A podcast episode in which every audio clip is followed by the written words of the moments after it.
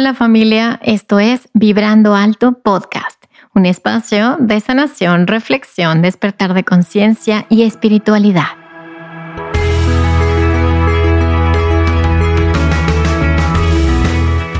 Yo soy Verónica Fuentes y soy autora, sanadora, terapeuta, madre y un ser de luz que como tú vino a experimentar en este planeta Tierra.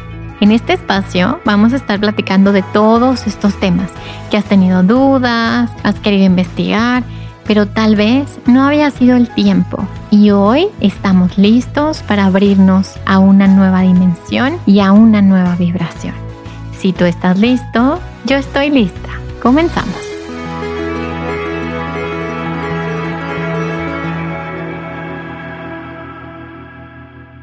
Hola, hola, ¿cómo están? Bienvenidos a un episodio más de Vibrando Alto Podcast.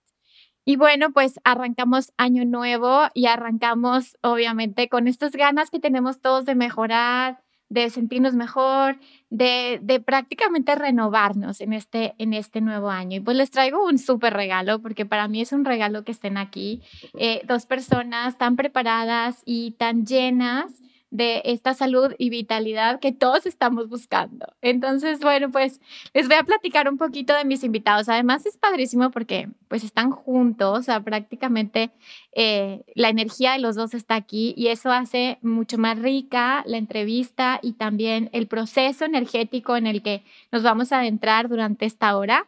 Y vamos a hablar de un tema que a lo mejor has conocido o a lo mejor todavía no. Eh, y tiene que ver con eh, ayurveda y yoga. Y, y, hay ahorita tantas tendencias y tanta información que sí me di la tarea de, de, buscar a dos personas que realmente saben lo que están haciendo, que realmente han dedicado su vida a esto. Y bueno, pues les voy a platicar un poquito de ellos y luego se los voy a presentar. Ellos son Rana y Rodrigo. Y bueno, pues la misión de ellos es transmitir el conocimiento para que podamos llevar una vida equilibrada, saludable, libre de síntomas y en armonía con los ritmos y los ciclos de la naturaleza. Ella es Rana Hadadin, a ver si lo dije bien. Estudió la licenciatura en ciencias biomédicas en Inglaterra e hizo una maestría de nutrición en Barcelona. Después continuó sus estudios en el arte de la digestión a través de la antigua ciencia de Ayurveda en India, Nepal, Hawái y California. Y él es Rodrigo de la Barrera. Es un maestro de yoga con 10 años de experiencia y ha viajado a la India, Nepal y Estados Unidos para profundizar sus estudios. También es un estudiante de Vedanta y filosofía del yoga. Ya nos platicarán más de todas estas, de todas esas herramientas que se escuchan y se leen súper interesantes. Pero bueno, les doy la bienvenida, Rana, Rodrigo, ¿cómo están? Bienvenidos a su casa. Cuéntenos quiénes son y qué están haciendo aquí. Cuéntenos. Sí, muchas gracias, Vero. Pues muy contentos de estar aquí contigo y apenas descubrimos tu podcast, Rodrigo y yo estuvimos muy impresionados, la verdad, del trabajo que has estado haciendo. Muchas gracias. Yo soy um, Rana Haddadin, ya casi lo dijiste bien, ¿no? pues soy de Jordania. Todavía ni yo lo digo bien a veces. lo bien. Pero soy de Jordania, por eso es un nombre árabe. No significa lo mismo en árabe que español, nada más para que sepan. Pero a mí me da gusto, ¿no? Que siempre les da sonrisa uh, mi nombre. Um, y sí, estudié, um, yo crecí, nací, crecí en Jordania, estudié biomedicina o ciencias biomédicas en Inglaterra y de ahí este, tenía toda la fe en la medicina moderna, trabajaba en laboratorios uh, en Inglaterra, luego fui a Dubái y trabajé en una empresa farmacéutica muy grande. Um, y ahí es cuando empecé a darme cuenta que pues las cosas no son como lo que pensaba yo, ¿no? En la medicina moderna había una falta enorme de, de, algunas cosas en la salud, ¿no? De mejorar la calidad de la vida de la gente, de no depender a drogas y medicinas todo el tiempo.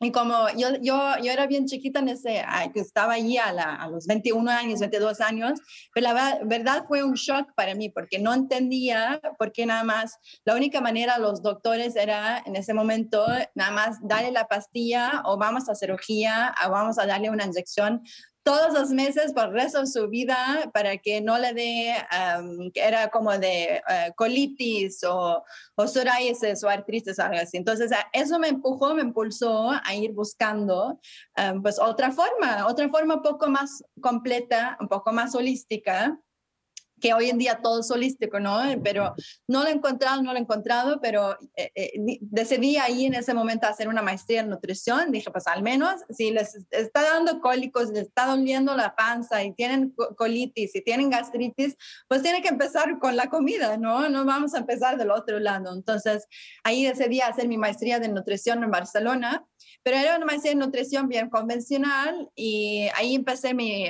todo mi proceso de yoga, el, ah, descubrimiento personal y descubrí la Ayurveda. Ahí descubrí la Ayurveda y decidí hacer mi tesis de, em, de mi maestría de cómo la comida afecta nuestro estado de humor y todo, todo el research, todo, todo lo, um, ¿cómo se dice? Búsqueda, ¿no? El análisis, eso de, de, del, del thesis era de que la medicina moderna sabía algunas cosas, pero todo lo que sabían en Ayurveda apenas lo están descubriendo ahora. Dije, órale, ¿cómo? ¿Cómo, cómo es que ahora se puso de moda la cúrcuma, las lentejas, el nuez, ¿no? Y así dije, ahí en Ayurveda ya tienen todo eso puesto y, y escrito desde hace miles y miles y miles de años. Entonces, hice mi tesis, a algunos profesores les encantó, a otros no tanto, porque era como, no, es que estos usan toxinas para que te mejores. Yo, profesor, tú no entiendes nada de la idea, ¿no?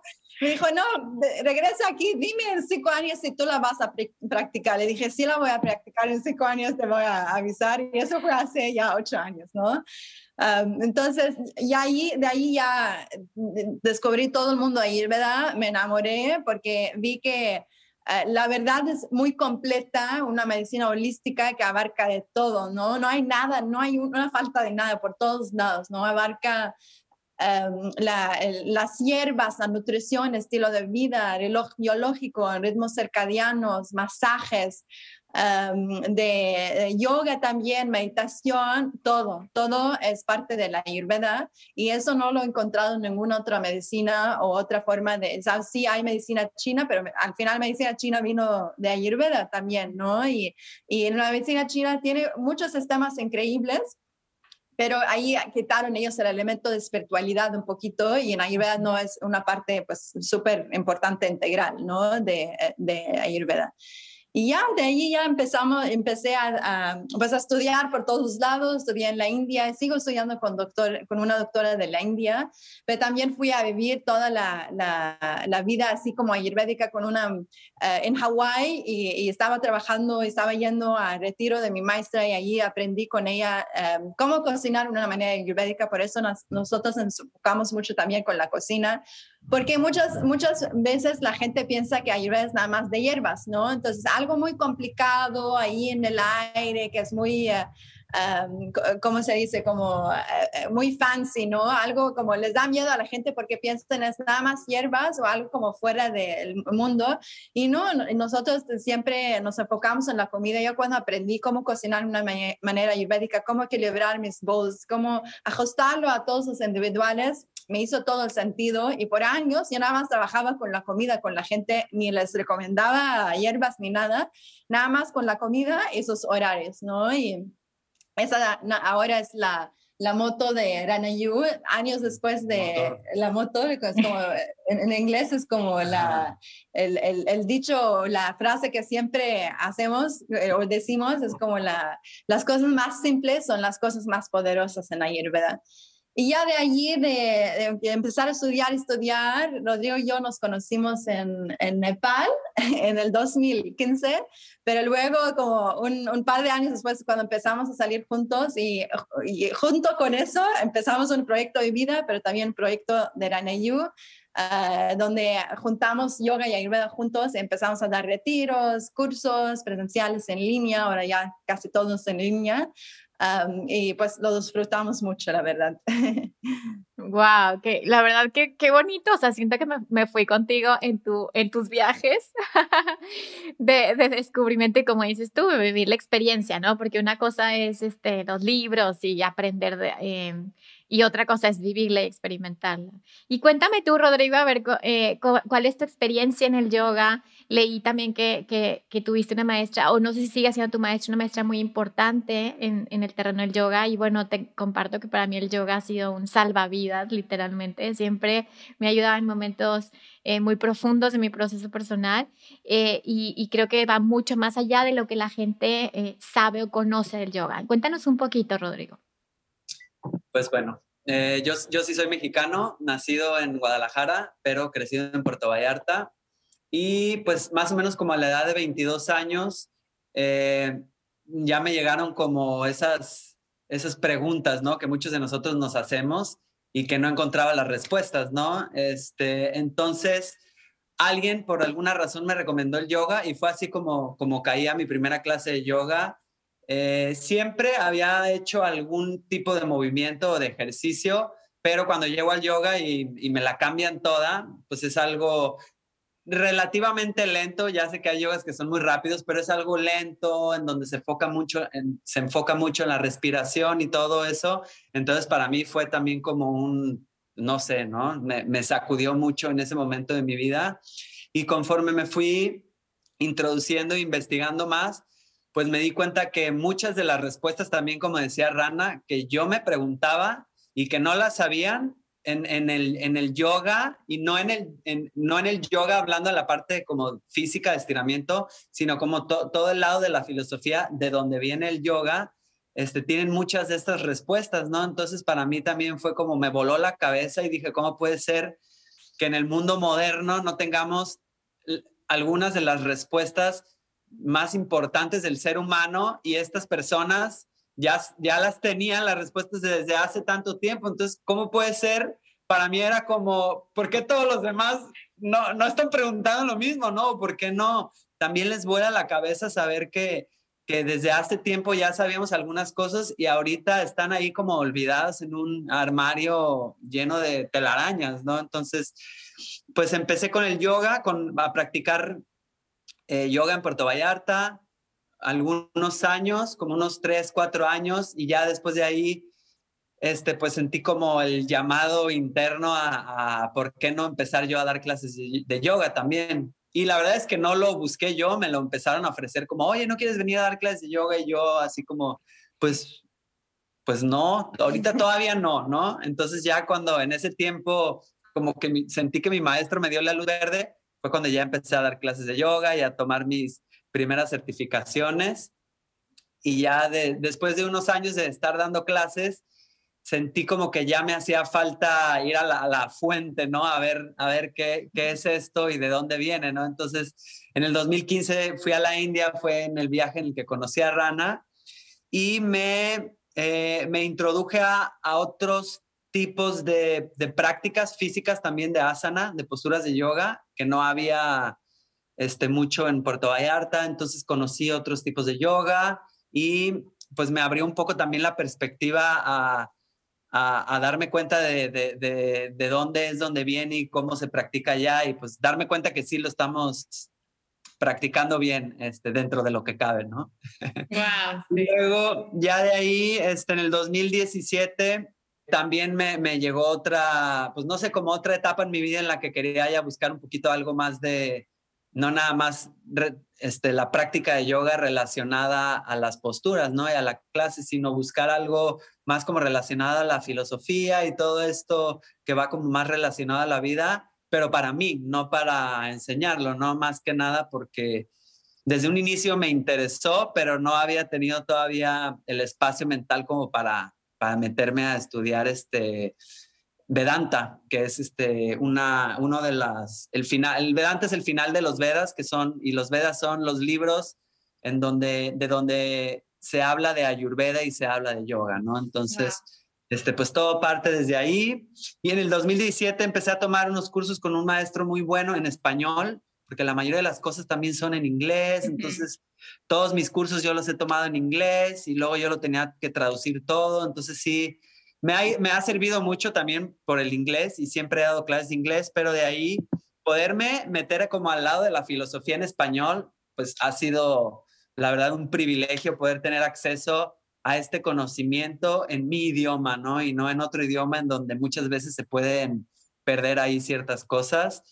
Este, y fue en ese mismo año también, justo cuando estaba ya con Vedanta, que eh, invitaron a Mati Ratti, la que fue mi, última maestra, y la verdad a la que yo personalmente sí siento como que la que fue la persona que me dejó más por su manera de enseñar y su entrega de, después de 30 casi años de estar enseñando, pues la veías súper energética, todavía con muchas ganas de transmitir, ¿no? Entonces la conocí en Puerto Vallarta en un, en un taller que vino a dar y no, pues me, me enamoré de su manera de enseñar, ¿no? Entonces yo dije, no, yo, yo, la, yo la sigo a donde ella vaya y a la semana se fue a la Ciudad de México y me fui con ella también a, a, tomar un curso y unos meses después de ahí eh, fui a Estados Unidos a tomar otro curso y ya como dos años después, este, ella solo daba cursitos así como de cinco días, de 50 horas, no daba entrenamientos completos de yoga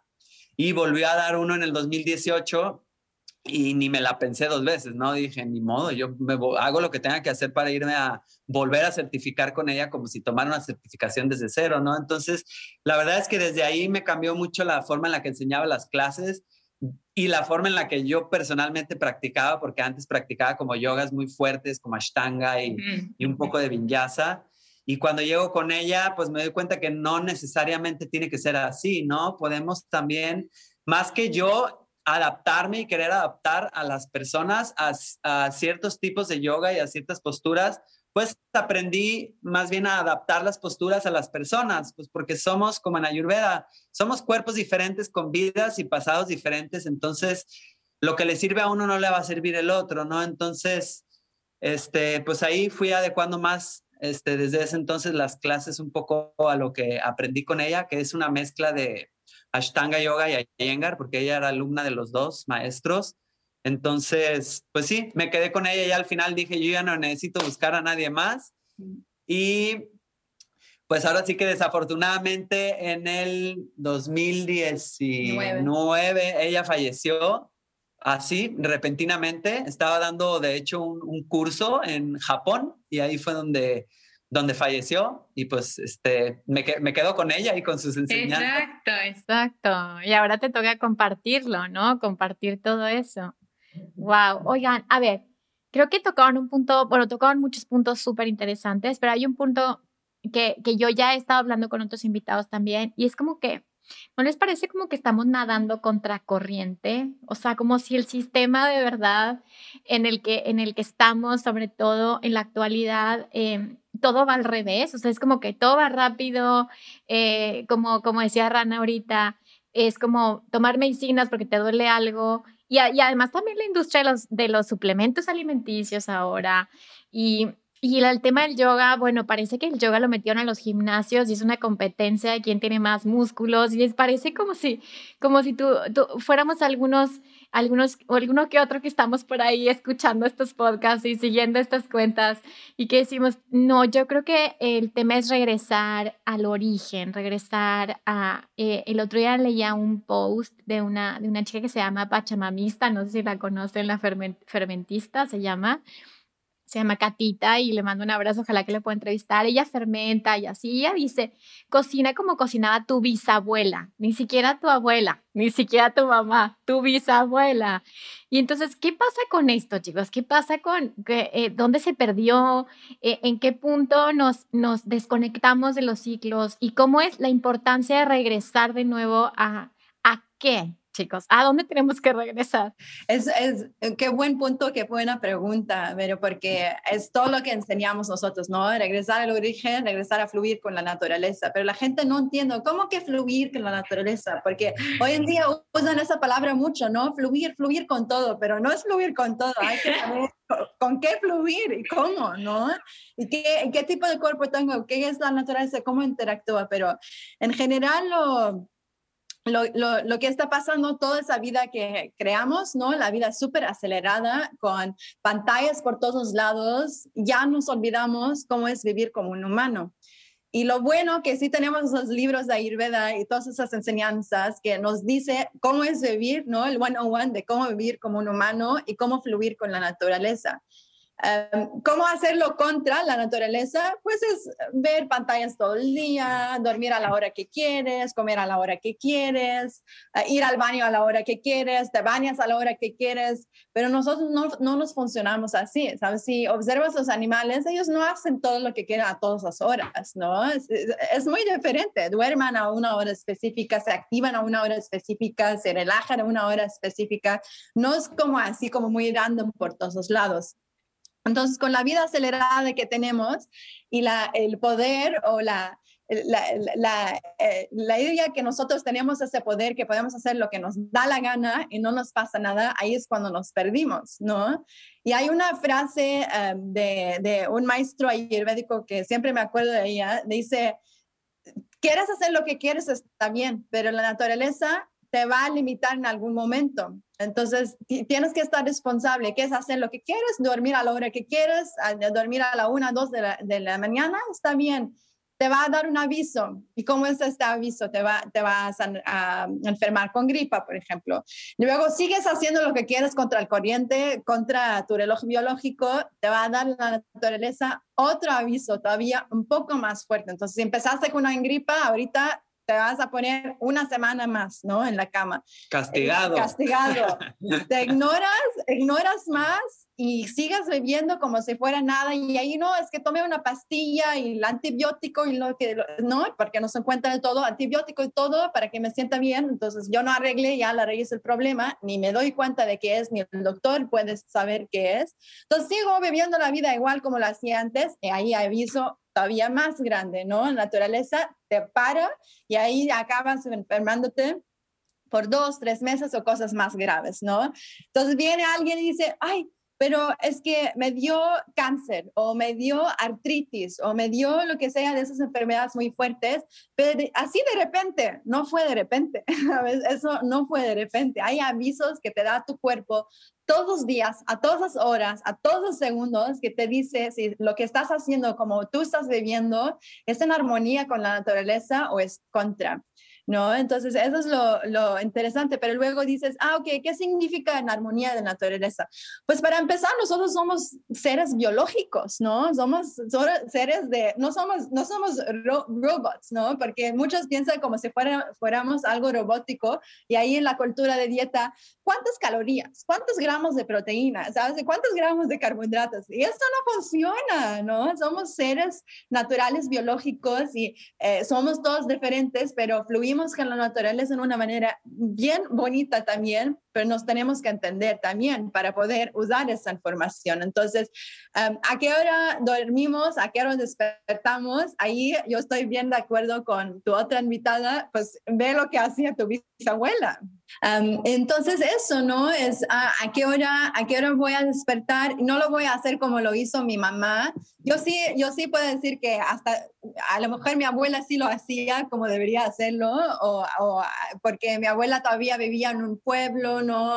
Con vestida bien tradicional y comían todo rancho, todo está hecho de, desde la base. Dormían con el sol, despertaban con el sol, em, ¿sabes? Eh, sabían cuándo bañarse, sabían que ahí no voy a comer a todas las horas del día snacking, entonces cada dos, tres horas ahí voy a comer algo para mejorar mi metabolismo. No, eran como sus dos, tres comidas del día, hacerlo en una manera específica, usar aceites de muy buena calidad, saber que en el, en el invierno tienen que cambiar los test de que tomara, tomaban, saber que en el verano hay otros, otras cosas que tienen que hacer para refrescarse, sintiendo, siendo sensibles con la naturaleza, pues ellos podían fluir con todo esto. Y la Ayurveda de eso se trata, ¿no? Cómo estar sensible con todo lo que está pasando alrededor de ti y todo lo que estás consumiendo y entender tu, cuerpo y cómo interactúa con todo lo que estás consumiendo, incluyendo películas, lo que sea, música, todo, todo lo que consumes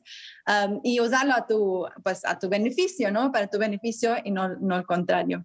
Wow, y, y, creo que ahorita, ahorita le voy a micrófono a Rodrigo porque tengo una pregunta que hacer con el tema del yoga, con el cuerpo, eh, el, como el habitarnos, pero quiero, quiero hacer una intervención ahorita lo que le dijo Rana, porque yo me di cuenta que a mí las series, aunque no fueran muy violentas o las películas, me afectan muchísimo a la digestión. Y, y como que dices, ¿cómo? Pues me duele el estómago cuando veo algo que, que, no me gusta. Y claro, yo creo que los niños están muy sensibilizados. Si te fijas, cuando los niños ven algo que no les gusta, cierran los ojos.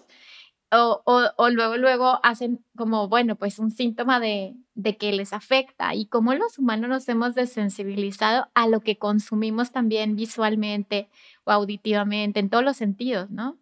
Sí, justo eso, ¿no? Lo que consumes a través de tus cinco sentidos puede definir tu vida. Wow. Entonces, no es nada más lo que comes y lo que tomas, es lo que pones en tu piel, lo que hueles, lo que ves, te va a afectar y te va a llevar o a un estado de equilibrio o a un estado de desequilibrio. Pero nos, me llegaron, me, siempre me, nos llegan pacientes o alumnas y puede, pueden ser que eh, con uno, un paciente muy específico que estaba trabajando con él unos meses cambió completamente, pero quedó en un síntoma que no lo pudimos quitar y yo no sabía por qué, luego salió el, el, el hecho que él jugaba mucho. Era gamer. Uh, Juegos de... Eh, entonces yo dije, a ver, si te, todavía te estás inflamando y tienes un poquito de acidez, es porque estás jugando esos juegos. ¿Por qué? Porque nada más de ver una pantalla que hay pixels donde están moviendo, eso te mueve la mente. De más, agrega algo que es agresivo y intenso, esa energía entra en nuestro cuerpo y puede generar más acidez en el cuerpo, más calor, sobrecalentamiento. Y eso puede causar todo un tema de síntomas de um, irritarte más, ser más explosivo, de ver una película de acción o de jugar un, un, video game de, no sé, Call of Duty, donde están matando a gente, ¿sabes? Y aparte el cerebro no detecta lo real de lo simbólico, o sea, para el cerebro lo está viviendo igual, ¿no? lo está viviendo igual, exactamente. Entonces está recibiendo toda esa energía intensa y, y, luego me dice, pero ¿por qué me estoy inflamando si estoy comiendo así? Pues, ¿por qué estás haciendo eso? Porque el cerebro está conectado con su sistema digestivo, el sistema digestivo está conectado con tu cerebro y cualquier ah, cosa que afecta uno al otro va a afectar todo lo demás. Eso es el qué interesante. Va a afectar todo lo demás. Entonces empiezas que, ah, un, un, un juego de video normal, como no pasa nada, una media hora y así, pero eso te puede causar eh, más acidez, te puede sacar más acné, te puedes irritar más, te puede hacer más explosivo o menos paciente y mucho más. Entonces la gente no se da cuenta que nada más todo lo que consumimos a través de nuestros cinco sentidos nos puede afectar en todas las células de nuestro cuerpo en todas las maneras posibles. Y eso es lo que nos explica Ayurveda. Wow. Ahora, eh, esta pregunta es para Rodrigo. Ayer justo estaba leyendo un libro de, de Prem Dayal que habla de mantras mexicanos. Es un libro muy chistoso, pero es muy interesante porque él ha sido maestro de meditación durante muchos años, no sé si lo conozcan. Y él hablaba de, de, esta, de que estamos dormidos prácticamente porque nuestros pensamientos eh, nublan completamente nuestra capacidad de vivir en el presente y de habitar nuestro cuerpo en el presente. Cuéntanos qué hay con esta, con esta desconexión que creo que empieza con nuestro propio cuerpo y cómo es que el yoga nos puede ayudar a aterrizarnos, como a regresar otra vez al presente, a la hora. Em, pues yo siento que va mucho de la mano con lo que nos dijiste hace rato de, de, cómo vivimos en contra de la corriente y ya llevamos, no llevamos 10 o 20 años ni 100, llevamos ya este, varios cientos o a lo mejor hasta miles de años nadando y viviendo en contra de la corriente, ¿no? Y hasta, y parece hasta gracioso porque te das cuenta que así es como vive la mayoría de la sociedad y no es el, el problema no es el mundo está viviendo en contra de la corriente, el mundo está bien. El problema es el, la, la, mente del humano que nos empezamos a complicar la vida a nosotros mismos, ¿no? Entonces, este, parece, en realidad parece una película de conspiración, este, porque así vivimos en, un, en una sociedad que parece que está conspirando en contra de nuestra salud todo el tiempo, todo el tiempo te bombardean con anuncios de, de puros productos, de la mayoría que son productos que enferman al cuerpo y enferman a la mente. Entonces, ¿cómo puede ser que vivamos en una sociedad así, no? Entonces, ya desde ahí ¿Cuándo empezó a pasar este problema? Quién sabe, ¿no? Nos tendríamos que meter ahí con, con historiadores y cosas así, ¿no? Y antropólogos para, para saber cuándo nos empezamos a salir del, del, carril, ¿no? Este, eh, pero bueno, tomando eso como, como una respuesta a lo que me estás, a lo que me estás diciendo, seguramente antes que antes cuando no teníamos esta tecnología y cuando no estábamos conectados con todo el mundo y vivíamos y estábamos conectados nada más con la gente de, de mi colonia y mis vecinos nada más, seguramente la mente era más tranquila también, ¿no? No estoy diciendo que no haya habido el estrés, este, el estrés era diferente también, me imagino que la ansiedad era causada por otras cosas, a diferencia de lo que causa estrés y ansiedad hoy en día, ¿no? Entonces, por ejemplo, si hace 100 años nada más platicabas con tu vecina, con tus familiares, y ya está, a lo mejor platicabas y si ibas al trabajo, con los del trabajo, con 5 o 10 personas, no te quitaba mucho espacio mental, pero hoy en día si das una clase en línea, puedes platicar con 50 o con 100 personas. Y si tienes consultas y luego contéstala a todos en Instagram y luego vete a contestar el correo y luego el Facebook. No. Es una locura, es una locura. ¿Cómo? Sería raro que no estuviéramos así de locos, con, con tanto, con tanta Estímulo. estimulación. Sí. estímulo por todos lados y no es, no es un anuncio. Ya dentro de los anuncios en YouTube hay anuncios chiquitos y uno por aquí en la esquina y otro por allá. Entonces es un bombardeo. Es un bombardeo de, y una distracción que la mente no, la mente sí se puede adaptar, pero va a haber un problema. Consecuencias. Esa adaptación va a, haber, va a traer una reacción, ¿no? Que, pues, este, estas nuevas enfermedades que, que, que, les ponen a los niños, ¿no? Este tiene déficit de atención, este tiene, qué que dices, eso no existía, ¿hace cuántos años empezaron a decir que los niños tienen y les empiezan a dar pastillas para que se concentren? En vez de arreglar el problema desde la raíz. ¿Cuál es el problema de raíz? Pues enséñale técnicas y herramientas a los Bueno. niños y a los adultos también para que sepan desconectarse desde, Guau, desde- claro. de esas estimulaciones, hagan ejercicios de respiración, no tienen que hacer yoga, pueden hacer tai chi, pueden hacer natación, pueden hacer otras actividades, caminar en la naturaleza, que, que te concentran y te, y te despejan de todas esas distracciones que hay en el mundo, porque esto no va a parar el año que entra, cada vez va a haber más distracciones y las generaciones que vienen están menos enfocadas. Les cuesta mucho trabajo enfocarse a los niños y cosas así, pues porque andan en multitasking, ¿no? El multitasking se volvió como una super habilidad que se puso de moda y todo el mundo quiere ser multitasking, pero el que es multitasking después quiere ir a meditar y no puede meditar. No puedes, claro, Claro claro, que no, entonces- claro. Porque ha entrenado su mente a separarse en 10.000 pensamientos y cuando vienes a la clase de meditación y te dicen, piensa en una cosa nada más en tu respiración, pues, pues no. El- el- en, el- en la meditación dicen que tenemos mente como un chango, que nuestra mente es como un chango que va brincando de árbol en árbol. Y, y ahora imagínate que el chango ya no es uno, ya se, se multiplicó en cinco y es- son cinco changos brincando en 50 El chango. El chango se volvió muy eficiente. Sí, se volvió eficiente porque los changos aprenden y hay estudios donde el chango va aprendiendo a hacer cosas viendo al otro, ¿no? Entonces, Wow, qué fuerte. pues sí, la Qué verdad es que, fuerte.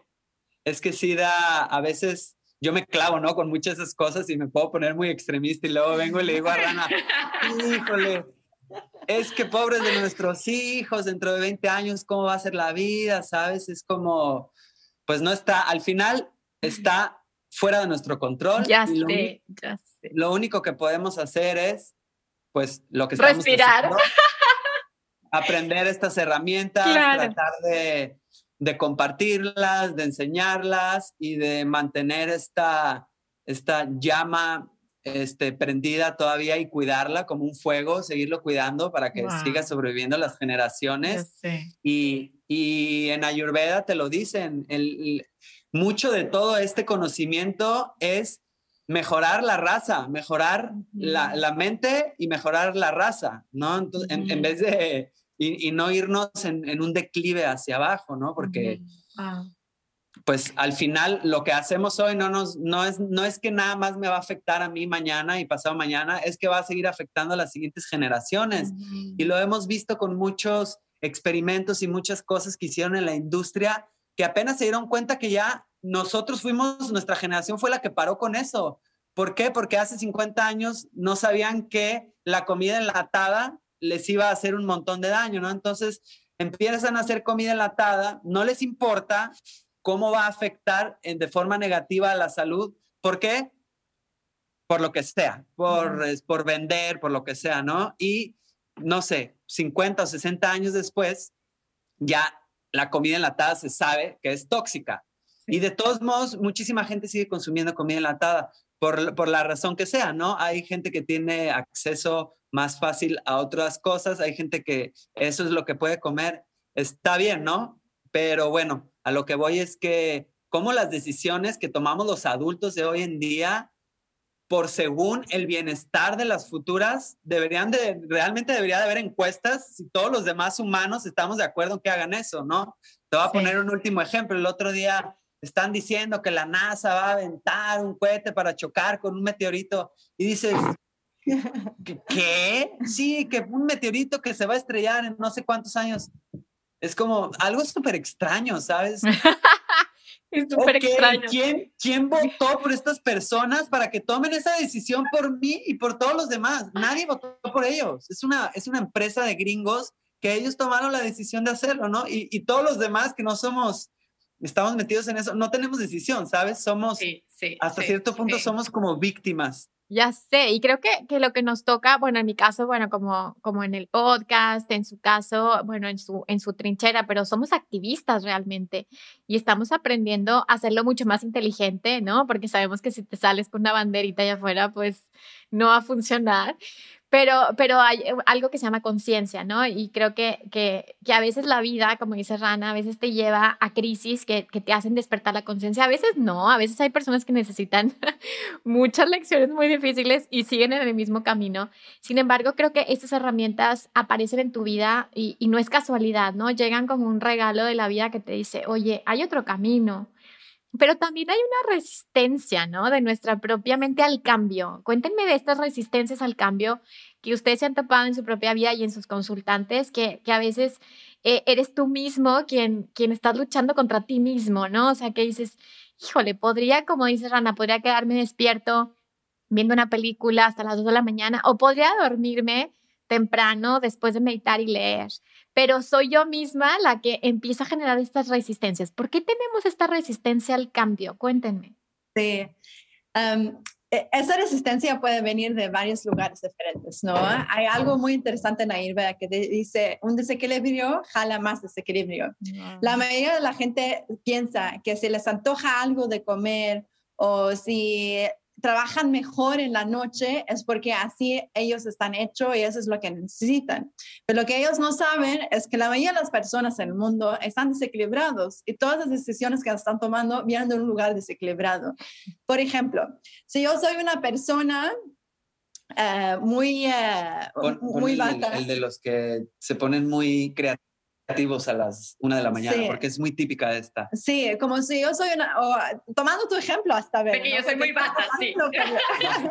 porque estás pasando ahorita, ¿no? Por una mudanza y todo eso. Entonces, tú me dijiste, yo soy de mente de muy, mucha aire, ¿no? De mucha bata, entonces tienes la mente muy activa, eres creativa, uh, te gusta viajar, te gusta cambiar las cosas, te gusta conocer a mucha gente, ¿no? Pero eso también, si estás en desequilibrio y estás en mudanza ahora, pues se te va a antojar hacer mil cosas a la vez, quieres ir a otros lados, quieres hacer mil, mil tareas al mismo tiempo, quieres comer cosas más crujientes, más tostadas, más saladas, ¿no? De repente eh, no quieres dormir a la hora, entonces ahí estás resistiendo y quieres empujar la hora una hora más, o si vas a, a, dormir, pues ni, ni, te das sueño, ¿no? Claro, que no desayunas, ¿verdad? No desayunas. No desayunas, exactamente, ya tu rutina está fuera de control y todo eso. Entonces, ¿por qué? Porque el desequilibrio que estás pasando, por lo que estás pasando ahora, que estás experimentando, es un, un, desequilibrio de aire, es un desequilibrio de orden, ¿no? De, de, que no hay nada en orden, pues estás en mudanza, entonces tu mente es igual y eso es lo que pide todo el tiempo, ¿no? Y lo, te lo va a pedir te lo va a empeorar. Entonces, si no duermes muy bien ahora, pues vas a dormir peor. Y si uh, te sientes uh, por todos lados con tus comidas, estás comiendo a todas horas, pues todavía va a jalar más de esto. Y o sea, como quien dice, atraes, atraes lo que eres. O sea, donde estás parado energéticamente también es lo que atraes. Totalmente. y lo buscas más bien. Y se te antoja y es lo que buscas, exactamente. Igual los, los, los que son creativos a la una o dos de la mañana, no, es que yo soy la más creativa a esa hora. Es que sí, porque esas son horas donde hay ligereza en el ambiente y te ayuda a conectar más con esa energía de Dios y todo eso, pero no hacerlo al revés, ¿no? Ellos eh, se quedan durante toda la noche y se quedan hasta 2, 3, 4 de la mañana, pues no, mejor duerme más temprano y hazlo el día siguiente y así no vas a salir muy eh, fuera del equilibrio y no vas a ir contra el corriente. También la resistencia puede venir de otros lados psicológicos, ¿no? Entonces hablamos del lado de desequilibrio, jala desequilibrio, pero también viene de un lugar psicológico. Por ejemplo, una mamá que va a poner sus hijos a dormir a las 8 de la noche, ese día pues se le pasó, se puede dormir el bebé a 8, media, 9, quién sabe. Entonces ella ya tiene esa hora de, para, ella, para ella sola, ¿no? Entonces, Naira siempre decimos, tienes que dormir pues 10 de la noche máximo. Pero si esa mamá acabó su día y eh, todo su día lo dedicó a sus hijos y ya viene esa hora, pues ella lo quiere para ella misma, entonces siente que ya no se dio a ella misma lo que necesita y ahora lo va a sacar en esas horas, entonces resiste dormir a esa hora, aunque le hace bien, sabe que lo hace bien, y ahí está despierta para las 11, 12, 1, 2 de la mañana porque quiere gozar esas horas para ella misma, entonces ahí esa es cuestión de saber cómo darte tiempo durante el día, dónde hacerte ese espacio, cómo, qué, de, quién puedes pedir ayuda también para que te permitas ese espacio durante el día y no en, las, en la noche tarde cuando tu cuerpo necesita recuperar y rejuvenecer, ¿no? También otras partes de resistencia, siento que viene por no estar despiertos, como has dicho, estamos dormidos, ¿no? Entonces ahí no tenemos esa conciencia de cómo me están afectando las cosas, no conocer mi propio cuerpo, entonces hago las cosas sin conciencia y algo que vemos mucho en los cursos que damos, em, cuando les pregunto, ¿y están inflamados? No, no, yo no estoy inflamada, luego ni saben si están inflamados no, es algo que a Rodrigo le ha pasado mucho, ¿no? Porque Rodrigo empezó la ayurveda conmigo y era de que le dije, eh, él hasta era un paciente en algún momento, ¿no? Y, me y le pregunté todas esas preguntas y le digo, ¿tienes gases? ¿Tienes inflamación? ¿O cómo vas al baño? ¿Cómo, ¿Cuántas veces estás masticando? Pues, ¿qué tanto te costó trabajo? Que no sé, era lo que le decía el otro día. Pues no sé. De entrada nunca me había preguntado eso a mí mismo y de, y de otra entrada no sé qué se siente estar inflamado o qué, no, qué se siente no estar inflamado. Wow, claro. Y dije, y creo que, ajá, y creo que dijiste una palabra muy interesante porque, eh, digo, yo que me dedico al tema emocional y así, la, le dices, ¿qué sientes? Y dice, no sé qué siento. Como, ajá, como, y muchos nombres, ¿no? Y muchos nombres latinoamericanos, como, eh, digo, obviamente nombres de muchos lados, pero como esta idea de no sientas, ¿no? Entonces, cuando eres grande y dices, ¿Qué siento? Pues no sé qué siento, ¿no? Cuando el cuerpo ya está sintiendo, o sea, el cuerpo no necesita eh, el proceso mental para entender, porque ya hay muchas sensaciones que tenemos, ¿no? Ahora, cuéntenme algo muy práctico. Ya sé que no hay una rutina ideal, porque cada uno somos diferentes. Cuéntenos su rutina. O sea, cómo, a ver, a qué hora se levanta, qué hacen. Cuéntenos todo para que nosotros nos demos una idea como, ah, bueno, más o menos lo estoy haciendo bien o estoy completamente al revés. Va, pues lo, lo, que Rodrigo y yo despertamos a horas diferentes porque tenemos cuerpos diferentes, pero en general despertamos antes de las 6 de la mañana o Rodrigo 6.15, ¿no? 6.15. O sea, ¿quién despierta antes? ¿Quién despierta antes? Ella, ella. ¿A qué hora? Como el Dalai Lama, de que a las 5 o a las cuatro y media, sí. Cuatro y media, cinco, la verdad, sí. Pero es porque mi cuerpo se despierta a esa hora. Yo bueno, a las diez y estoy súper bien. Wow. Entonces, cuatro y media, cinco, se levanta Rana. Y luego, y tú, Rodrigo, te quedas despierto a las seis. Seis, seis, y, media. Máximo, sí. A veces un poquito antes, a veces un poquito después, pero trato que sea ahí entre seis y seis y media. Okay. Despertamos. Yo, yo, se me hizo curioso porque hace rato decías, ¿por qué a veces rechazamos las cosas? Y pues mucho de, mucho, yo siento, porque lo veo en mí, es, una es, la, culturalmente rechazamos las cosas porque estamos acostumbrados y, y, yo lo veo con muchos paisanos que toman cursos y sí, yo le digo ahí, es que Nada más acuérdate cómo yo rechazaba yo las cosas al inicio. Yo rechazaba todas las cosas que vienen y rechazan mis paisanos, me identifico y lo rechazaba. Yo le decía, no, no, yo no voy a cenar antes de las 8. Yo ceno a las 9 y me voy a ir a dormir a las 11 o 12, ¿sabes? Como, pero poco a poco también es, una parte es cultural y otra parte también es como el miedo a lo desconocido, siempre, ¿no? Es como, me vienen y me dicen algo nuevo y no lo conozco, lo rechazo, ¿no? Porque porque yo soy fiel a lo que he hecho toda mi vida y a mí me funciona. Yo soy creativo a la una de la mañana y me duermo a las tres y a mí me funciona. Y, no, pero es que ven, prueba esto. No, no, no. Entonces, poco a poco, conforme nos va, conforme, como dice el maestro de meditación, estoy dormido y estoy, me creo lo que yo me quiero creer nada más pero cuando empiezo a practicar todas estas cosas holísticas, voy a yoga o hago meditación o hago ayurveda y, esas nubes me las empiezo a despejar un poquito, me empiezo a ser consciente de cosas que antes no era consciente, ¿no? Me empiezo a ser consciente de que estoy inflamado. Ah, no puedo creer que llevo 15 años de mi vida inflamado y no me había dado cuenta. Me empiezo a ser consciente de cosas. Oye, cosas súper, oye, como el otro día vi, una publicación de ustedes. ¿Cómo es tu popó? O sea, ¿cómo es? O sea, hay gente que, ¿cómo que cómo es? O sea, ¿cómo es? Y creo que deberían de preguntar, todos los doctores deberían de preguntarte eso. Exacto. Claro, eso, te dice todo. Ese es, el resumen de cada día, de, cómo está tu cuerpo, de lo que comiste y de todo eso. Para mí para mí ha sido también algo que me, que me vuela la cabeza con ella y yo era que, decía, es que vamos a hacer el artículo y el post de la popó porque... porque Bien, por eso.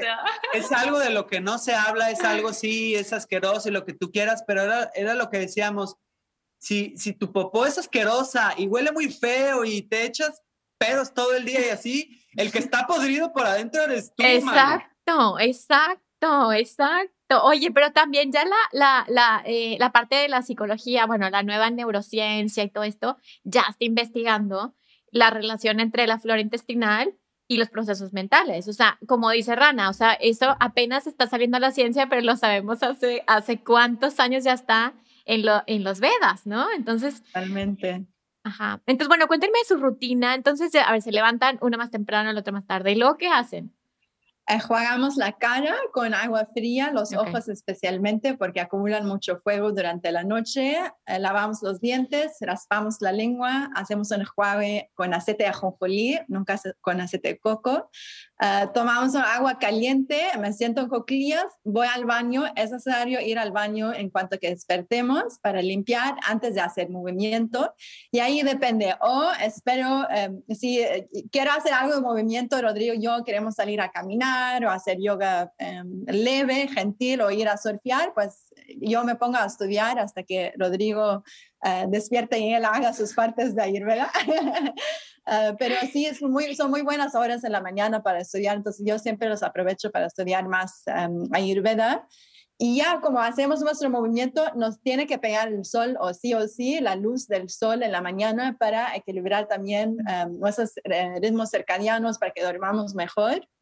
Desayunamos a las 8 de la mañana, más o menos, un porridge de algo caliente, ¿no? y aunque vivimos en un lugar de, de playa, ¿no? Y luego ya no comemos nada, comemos al mediodía más o menos una comida ayurvédica. Mediodía entre 12 y media y una y media. Sí, y luego de allí cenamos bastante temprano, la verdad, 6 de la tarde. Uh, sí, ahí estamos trabajando, estudiando, haciendo lo que necesitamos hacer y a la noche a las nueve, nueve y media empezamos rituales ayurvédicos, uh, nos lavamos los pies, uh, hacemos un masajito de aceite en los pies, um, enjuagamos la cara, ponemos un aceitito en la cara y depende a, a, las necesidades de cada uno, agregamos un ritual u otro, ¿no? Me siento muy en el aire ahora, que es algo que te recomiendo mucho, ver a ti ahora. Amarro un chal en mi cabeza, por ejemplo, en una manera ligera antes de dormir. Uh, me siento mucho calor en el cuerpo, me pongo aceite coco, me siento frío en el cuerpo, nos ponemos aceite ajonjolí y así vamos cambiando depende a la, a la temporada. Sí. Wow, qué bonito. Y aparte veo que a los dos les gusta cocinar, entonces eso también da mucho, pues mucha conexión con la tierra, ¿no? Con la naturaleza, con el arraigo. Totalmente. El, el, cocinar es muy diferente porque nosotros vivíamos en la Ciudad de México antes, por, como cuando nos casamos un año y medio, entonces los productos a que teníamos acceso eran muy diferentes los productos que tenemos ahora. Entonces ahora en Oaxaca tenemos acceso a los productos más hermosos, la verdad, de verduras y fruta y así. Y disfrutamos la cocina, no, la, no, la, no te imaginas, ¿no? Que tanto la disfrutamos, la verdad. Entonces ahí estamos, la mayoría de las cosas la, la cocinamos juntos. Yo cocino más a veces que Rodrigo, pero siempre es esta ¿no? armonía en la cocina, haciendo cosas que nos gusta, comiendo comida que es deliciosa con productos deliciosos que tienen mucha energía de vida, ¿no? Prana, tienen mucha prana, es muy diferente agarrar un brócoli de, no sé, de, de un Congelado. Sí, o hasta del súper, ¿no? Ahí lo ves y ahí, ah, todo bonito, pero ¿cuándo vino ese brócoli? ¿no? ¿De dónde vino? Llevas dos semanas desde la cosecha, pues ya perdiste muchos de sus nutrientes, pero comiendo cosas que vienen viene como directo de la tierra y en dos, tres días o en una semana, pues es muy diferente. Entonces, esa parte eh, para nosotros es muy, muy esencial en la Ayurveda, es como cocinar tu comida. La verdad es que sí es, sí nos sentimos realmente privilegiados por poder tener acceso mm. a, a, comida, como, decía, como decíamos, ¿no? Como la que comía mi bisabuela. En, en, en, en, la era moderna, ¿no? Que no es, no es fácil a menos que vivas en, en un rancho cerca de una granja donde, donde siembran y cosechan productos así. Wow, sí. Y, y, hablando de las bisabuelas, yo me acuerdo que mi bisabuela vivió 98 años y aparte vivió súper bien, o sea, esas mujeres que dices, qué bárbara, qué cutis, qué cabello, qué todo. Y ella comía caldo de pollo todos los días con verduras. Y yo decía, porque come todos los días caldo de pollo. Y ves que ahora, o sea, dicen, ¿no? De que el caldo de pollo para el alma, ¿no? Como que, y ahora que sale todo lo del caldo de hueso y todos los minerales y, y, y, te das cuenta que esa sabiduría tal vez ya está dentro de nosotros, ¿verdad, chicos? O sea, tal vez esa sabiduría te despiertas y dices que se me antoja desayunar una avena caliente, una sopita caliente, y, y y esta conexión poco a poco yo creo que se va, se va fortaleciendo, ¿no? Esta conexión que yo le llamo con el alma o con el ser. Ahora cuéntenos eh, qué proyectos tienen a futuro. Y ahorita ya, ya nos me van a platicar qué están haciendo ahora, pero qué proyectos tienen como, como pareja y también como equipo o como emprendimiento o como empresa. ¿Y cuál es su sueño? O sea, que dicen, pero nosotros soñamos con que esto, ¿no? Y ahorita ya nos, nos cuentan qué están haciendo ahora para llegar a esos sueños. Sí, ¿qué pues, Nuestro proyecto, así como personal de pareja, que es pues vivir, vivir, vivir este, como estamos viviendo, la verdad. vivir en un lugar así tranquilo, que podamos tener aquí nuestra familia. Sembrar, queremos sembrar en algún momento. Y ese ya es como el proyecto personal, pero también que va relacionado a nuestro trabajo, que es como a, mucho más a largo plazo. Pues sí, que podamos tener como nuestra granja con, y poder de ahí ya sacar nuestros productos nuestras verduras, nuestras frutas. Y lo de el, el trabajo, pues ha, todo ha sido un crecimiento increíble en los últimos años, la verdad, pero Rodrigo ha estado trabajando en la plataforma donde damos todos nuestros cursos en línea. No, no, no, no quisimos hacerla como nada más de un host o algo así, entonces la construyó desde cero, ¿no? toda la plataforma donde pueden ir y ya vamos a usarla mucho más, sacamos recetas y les damos notificaciones, como el Facebook para cursos, pero ah, de, Ayurveda, de, Ayurveda, ¿no? Sí, claro. Y, y, queremos ¿no? que seguir llegando cada vez a más gente em, y, y, la verdad aclarar muchos de los mitos que están hoy en día en el, en el bienestar. algo que dijiste ahorita, no, es, ahora tiene sentido porque los caldos de huesos son muy recomendados así, ¿eh? sí, 100%, pero luego hay mucho mal uso de esas cosas. Les dices algo está bien y todos van y lo hagan. Y lo van y lo compran de que congelado, tipo el caldo. Exactamente, ¿sabes? Y no saben que ah, eso les puede acumular minerales pesados y tienen que hacer otras cosas que para ayudarles a que no se desequilibren, ¿no? Entonces queremos seguir así como aclarando muchos temas y mitos y, que regrese la gente a los más básicos, no necesitan buscar como superfoods de otros lados, nada más que usan en su tierra, entonces llegar a más gente aclarar esto tener ya nuestra escuela en línea ya está, pero cada vez como tener, eh, tenemos una estructura y todo y tener muchos niveles de los cursos que estamos haciendo. y también estamos empezando un, unos proyectos de de ayudar a restaurantes con sus menús, que si quieren un menú ayurvédico, em, estamos empezando con eso también, que es muy divertido. Sí, digo, sí, eso es algo de lo más reciente, de hecho ni lo hemos hablado casi, así nada más entre ellos, este, obviamente, pero pues nos, nos buscaron para eso, pero luego ya platicando y yo nos damos cuenta de que luego nos dicen mucha gente, ay, abran un restaurante, ay, yo me quiero ir a vivir a su casa para probar la comida. yo también me voy a vivir a su casa, con mis hijos y mi esposo. Decimos, pues miren, un restaurante no vamos a abrir porque no nos interesa ser restauranteros, este, y si abrimos un restaurante, dejamos de hacer lo que estamos haciendo para ir a atender un restaurante, ¿no? Entonces, mm. viendo de que nos buscan, hicimos, órale, ¿por qué no?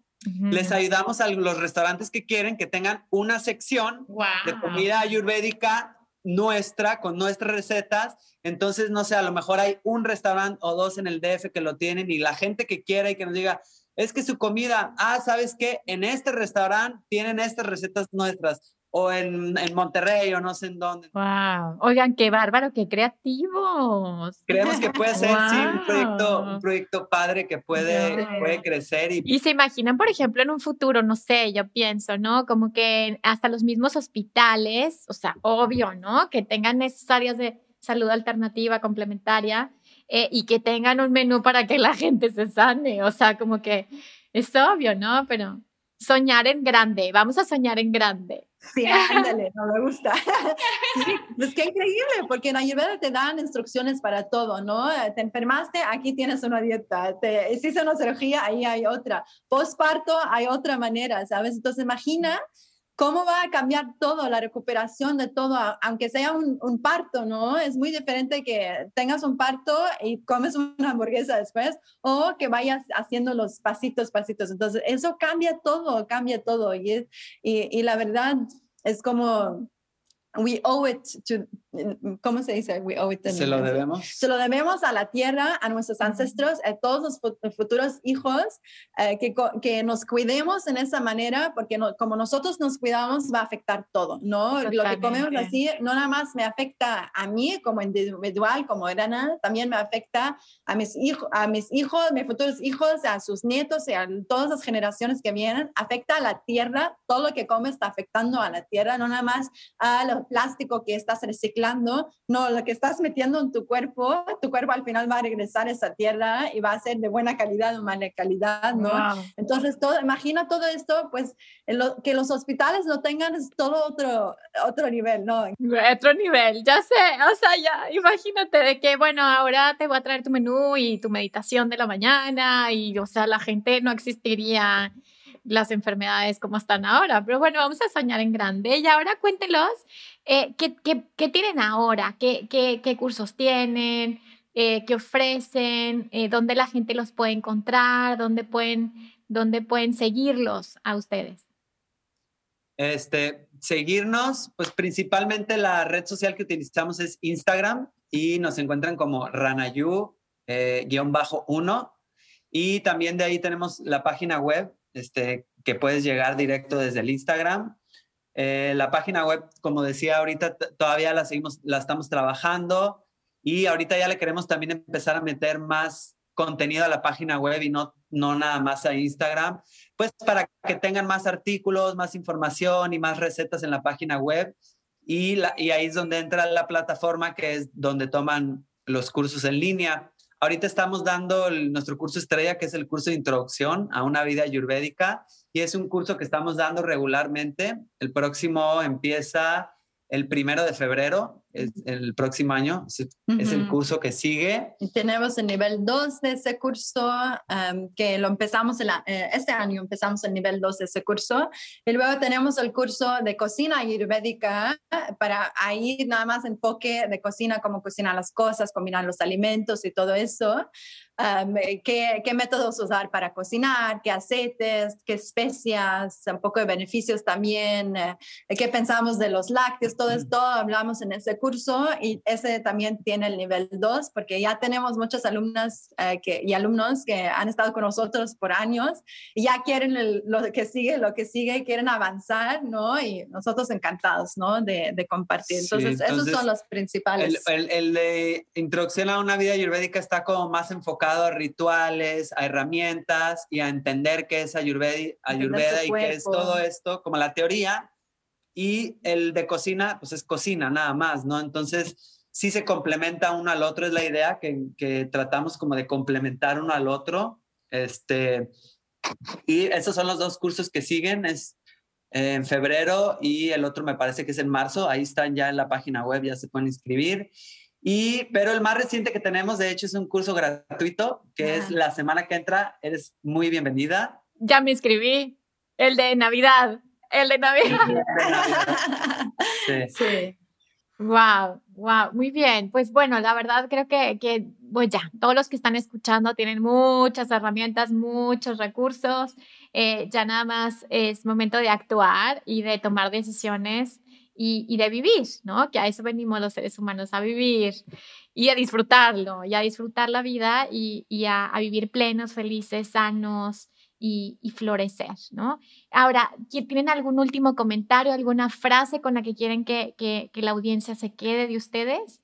Pues que siempre son las prácticas más simples que son las más poderosas. Entonces piensan que tienen que hacer algo muy difícil para lograr su equilibrio. No es cierto. Son las prácticas muy simples y chiquitas durante el día que les va a dar em, la salud que están buscando al final, ¿no? De que, cómo dormir, cómo despertar, eh, cómo masticar su comida. Con eso ya pueden mejorar muchísimas cosas y no tienen que buscar cosas muy caras o muy extravagante para que lleguen a un estado de equilibrio. Sí, y yo agregaría que, porque la palabra ayurveda, que es una palabra en sánscrito, puede sonar también, puede dar miedo, puede sonar muy extraño, algo de otro planeta que ni es de aquí, entonces mucha gente tiene miedo y no se acerca, pues porque lo ven algo como muy lejano, algo muy exótico, algo muy elitista o algo caro, algo que no es para mí, ¿no? Entonces, yo siento que hay personas que no se acercan porque se sienten así, ¿no? Entonces, la verdad es que Ayurveda no lo inventaron las personas, Ayurveda es una medicina que de la naturaleza y, y es algo que nada más por el simple hecho de ser un humano, tienes todo el derecho de acercarte a, este, a esta maravillosa medicina que incluye también el yoga, ¿no? Entonces, pues que no tengan miedo, que se acerquen y que aquí está esta medicina para todos. Ay, pues muchísimas gracias por su tiempo, de verdad, por su, por todo el contenido que están compartiendo. Muchísimas gracias por su energía. Eh, creo que, que, bueno, juntos ahí vamos eh, colaborando con que el mundo sea cada vez mejor y, con que cada uno de nosotros esté cada día mejor. Entonces, muchísimas gracias, chicos. Gracias a, todos los que se quedaron hasta el final. Ahorita les voy a poner en la descripción las redes sociales donde los pueden encontrar y su página web. Y pues gracias y recuerda que si sanas tú, sanamos todos. Bye bye.